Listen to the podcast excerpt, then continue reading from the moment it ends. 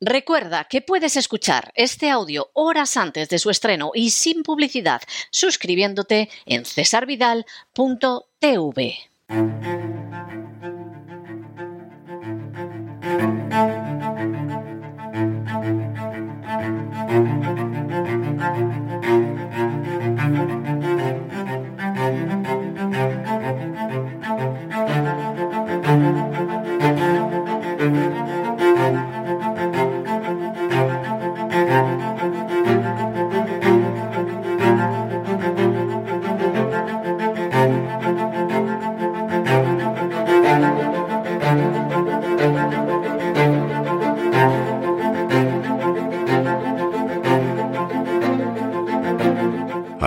fue España, con César Vidal y Lorenzo Ramírez.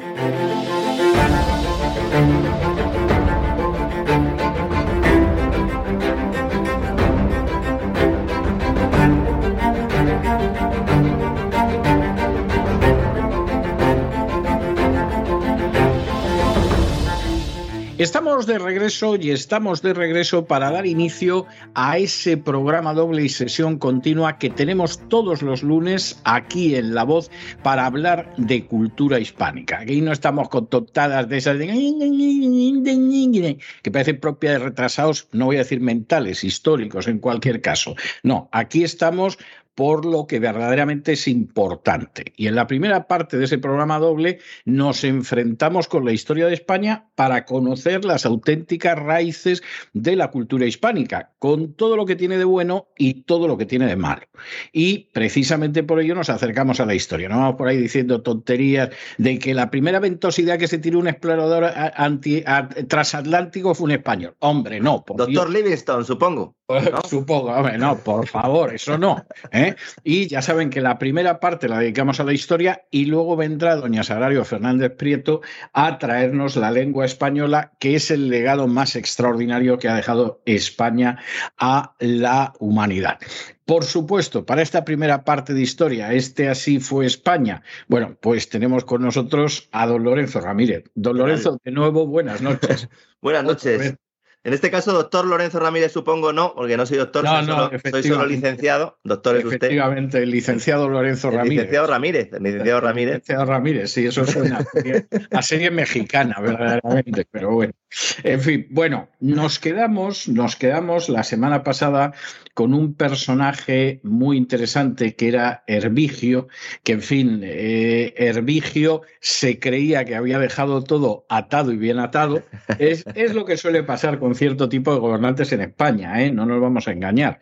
Da lo mismo que ese gobernante se llama Hervigio, que Francisco Franco, que Santiago Carrillo, que José María Aznar. O sea, metiendo, metiendo a, los otros en celdas, ¿no? En este caso, en, celdas eh, textualmente, ¿no? Y literalmente, ¿no? En clausura monacal, ¿no? Exactamente. Entonces, bueno, pues aquí, aquí Hervigio dijo aquí yo dejo todo atado y bien atado, me sustituye Ejica, Ejica además se casa con Cisilona, en fin, aquí no le pasa nada a la familia, va a disfrutar. pero, estaba preocupado, ¿eh? Estaba preocupado porque decía, a ver si se van a vengar estos, eh, que Bamba todavía sigue vivo. De hecho, Bamba duró más, ¿no? A pesar de lo viejo que era, ya sí, fue sí, sí, Bamba duró más que Hervigio, incluso.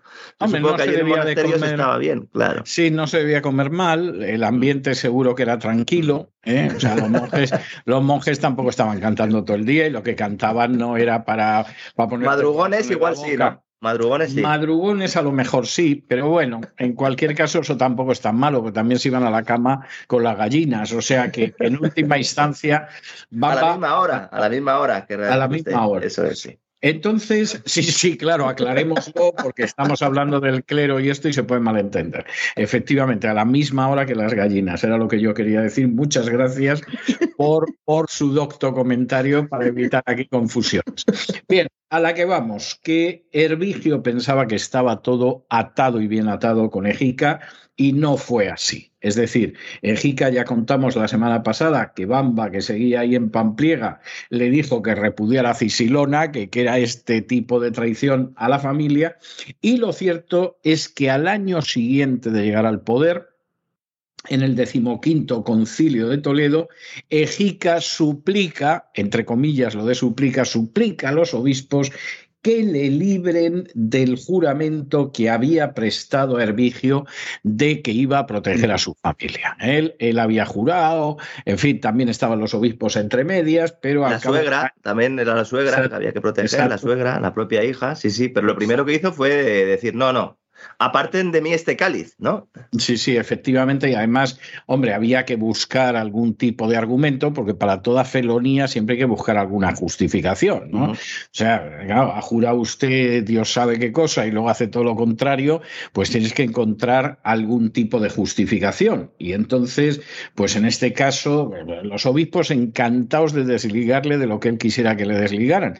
Pero había que buscar algo con lo que vestir al muñeco y entonces Ejica dijo, porque es mucho más importante que haga justicia. Y claro, a ver cómo le vas a discutir tú a un rey. porque decía, si protejo a estos, entonces no puedo hacer justicia, ¿no? Era un poco la, base. Exacto, soy injusto, soy injusto con mi pueblo y Dios me ha puesto aquí para que yo haga justicia. Entonces, la promesa esta me la quitáis. ¿eh?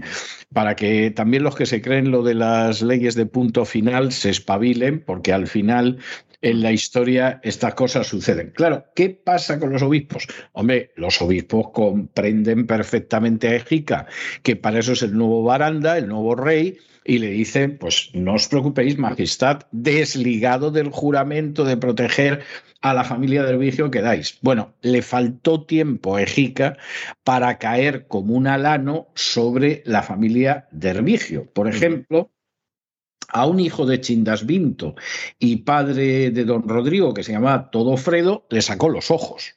O sea que, que, vamos, Ejica, puesto a administrar justicia, también hay que reconocer que se las traía. ¿eh? Era la familia política de su mujer. Sí, sí. Y, eh, por parte de los obispos, anda que también se las traían para aceptar esta historia. ¿no? En, este, en este sentido, es una situación tremenda.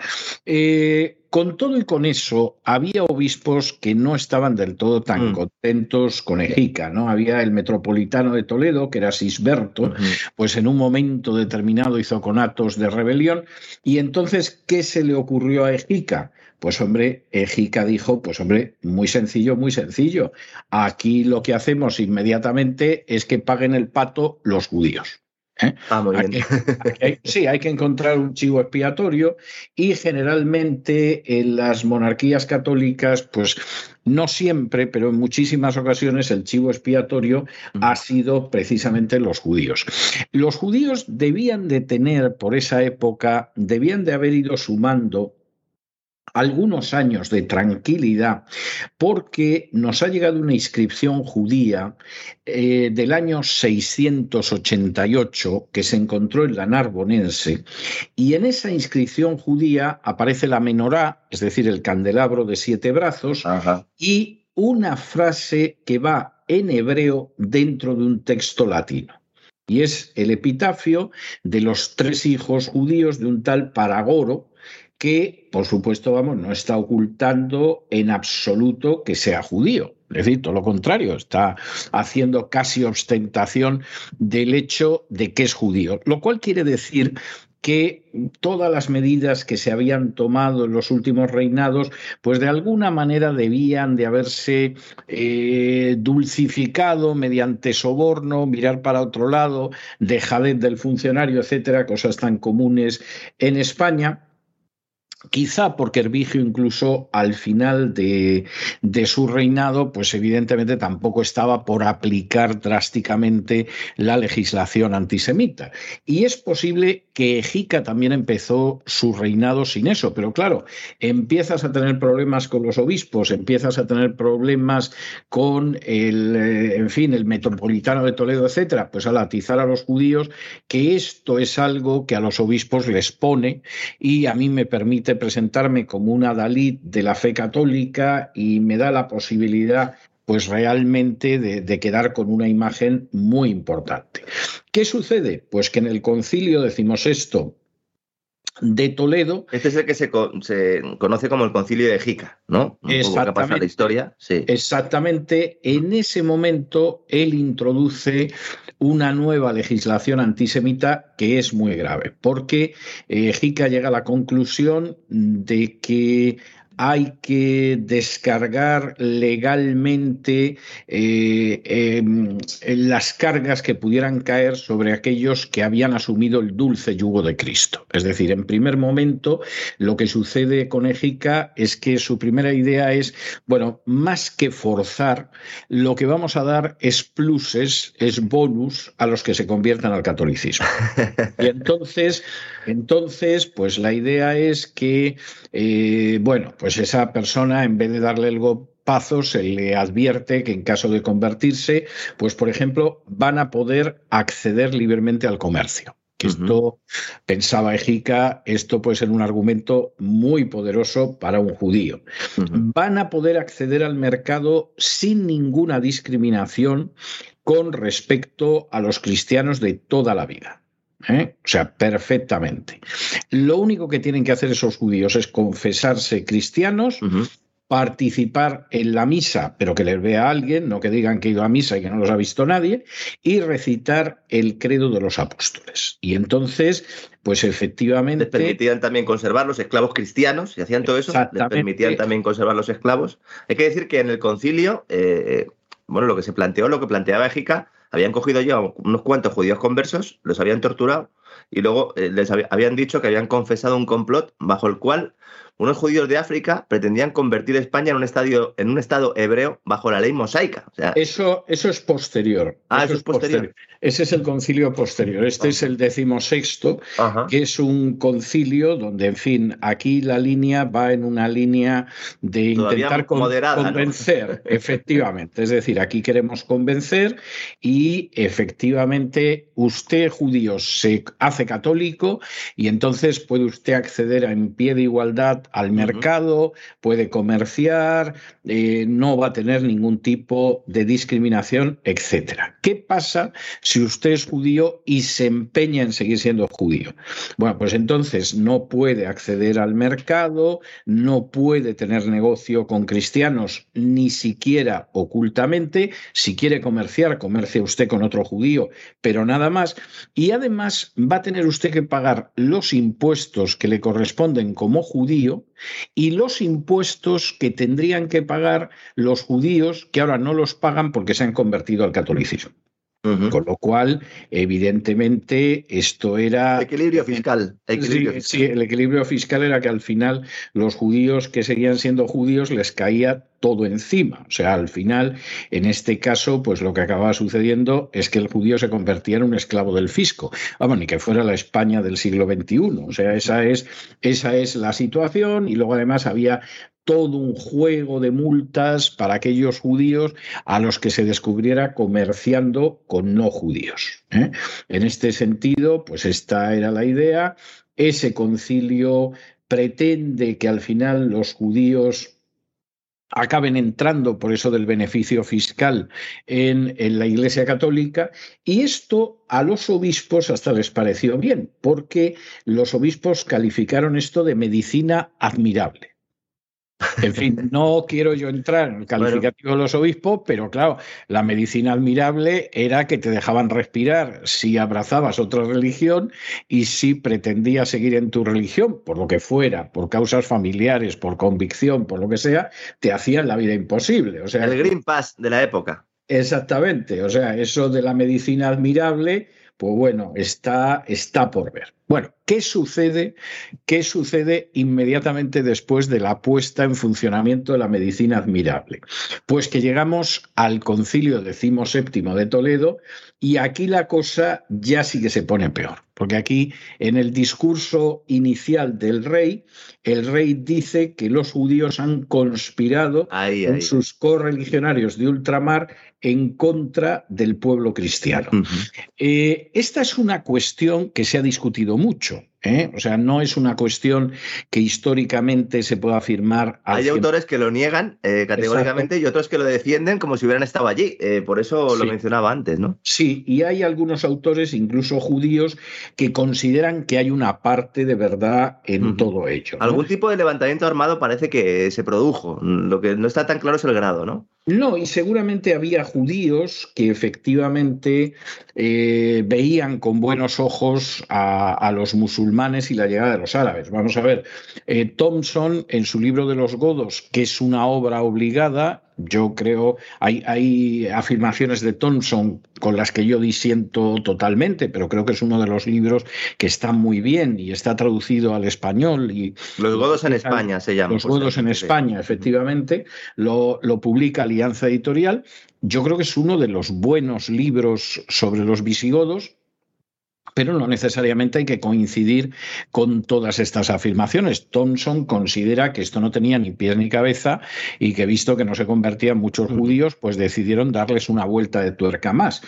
Pero pero al mismo tiempo hay otros autores que, sin embargo, eh, no lo tienen nada claro. Por ejemplo, Van Cleffens, que es otro de los autores muy interesantes y que además es un autor que se ha ocupado sobre todo de, las normas españolas en la Edad Media. Tiene un libro donde hace referencia a esto que se llama Hispanic Law Until the End of the Middle Ages, es decir, la ley hispánica hasta el final de la Edad Media. Pues, por ejemplo, Cleffens está convencido de que es cierto.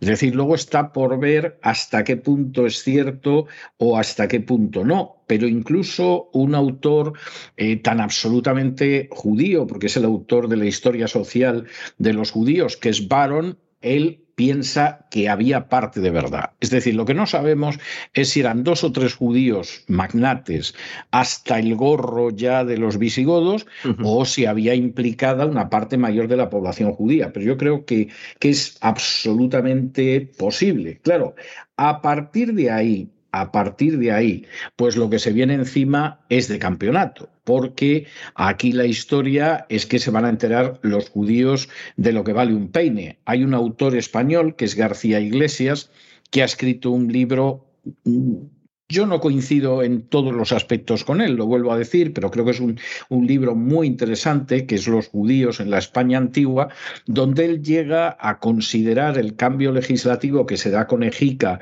en este concilio decimoséptimo, lo llama la solución final. Hombre, a mí me parece exagerado llamarlo la solución final, porque claro, eh, la solución final es el nombre que se da al plan de exterminio de judíos ya bien avanzada la Segunda Guerra Mundial. Entonces, evidentemente esto fue terrible, pero llamarlo, la, eh, es como llamarlo esto, esto fue el Auschwitz español. Pues hombre, no, eso es una exageración e incluso banaliza lo otro, ¿no?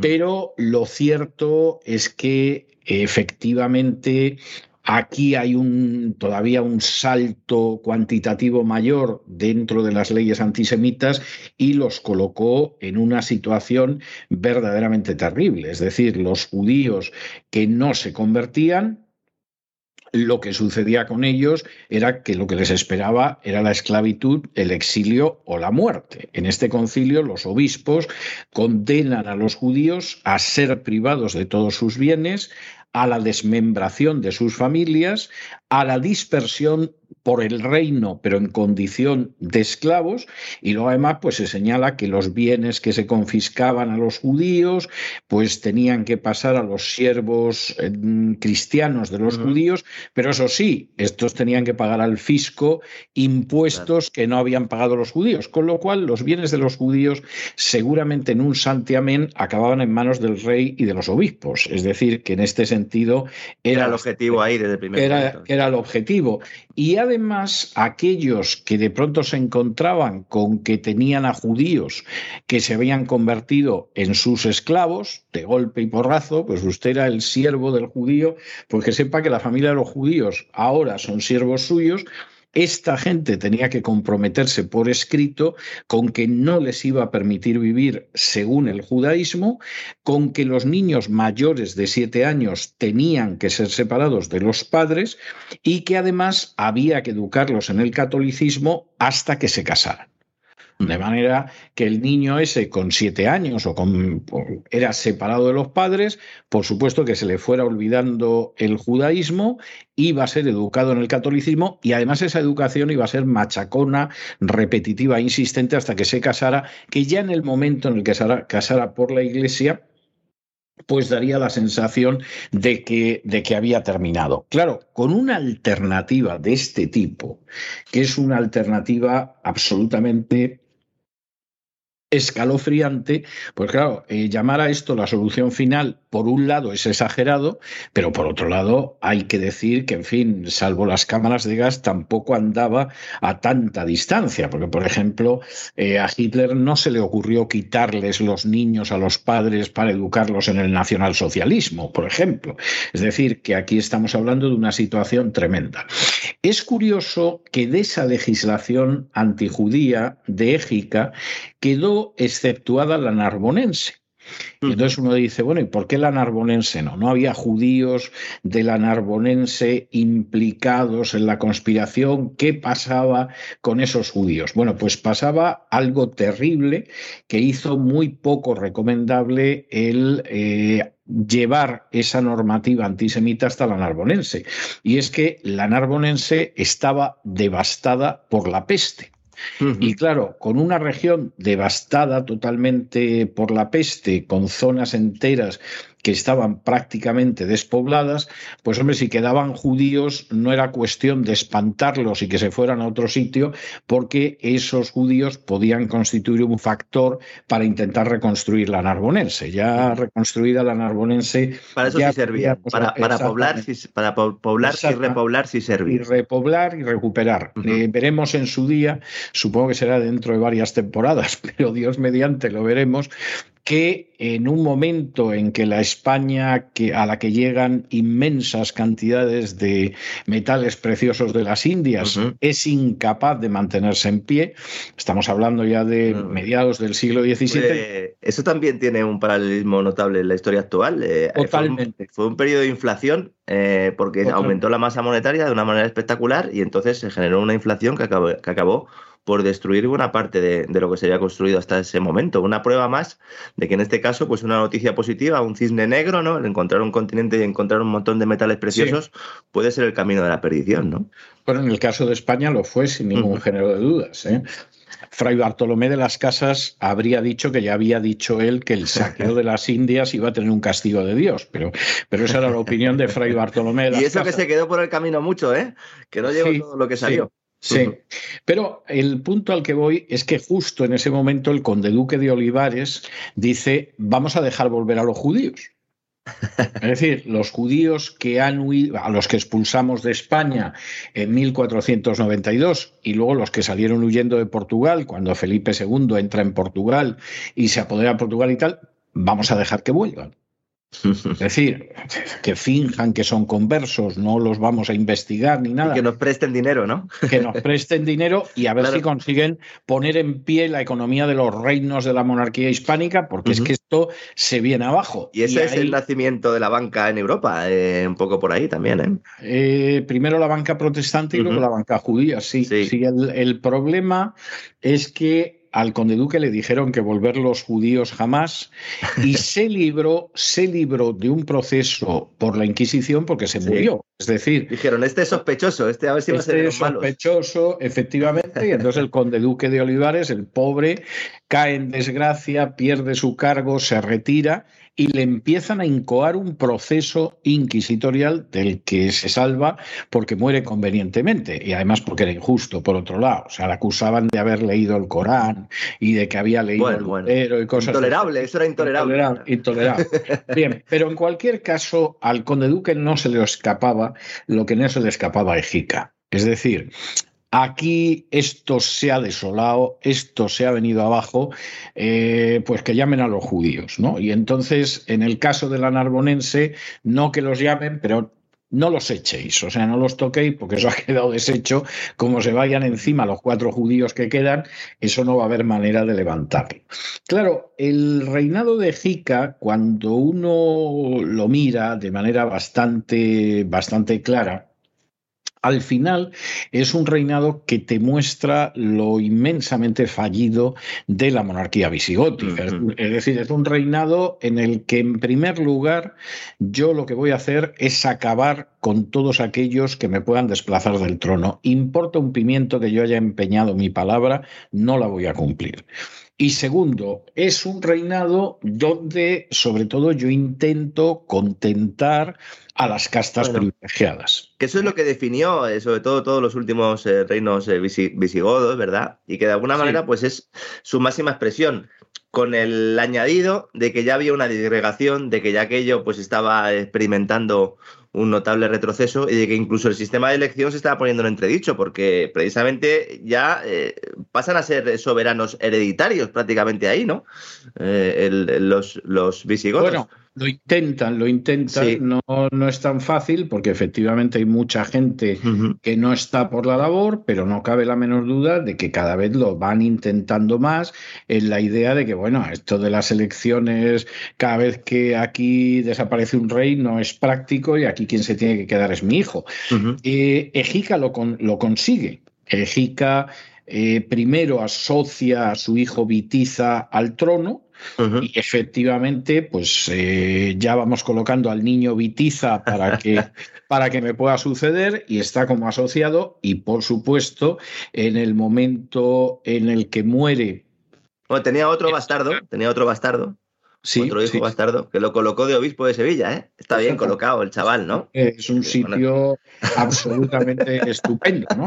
Que luego, además, en cuanto unieron los musulmanes, salió corriendo. Dijo, yo voy con vosotros, yo voy con los moros, ¿verdad? Pues porque seguramente era mucho más divertido que ser obispo de Sevilla también. O sea, reconozcamos el factor. Donopas se llamaba el hombre este. Exactamente, Donopas, sí.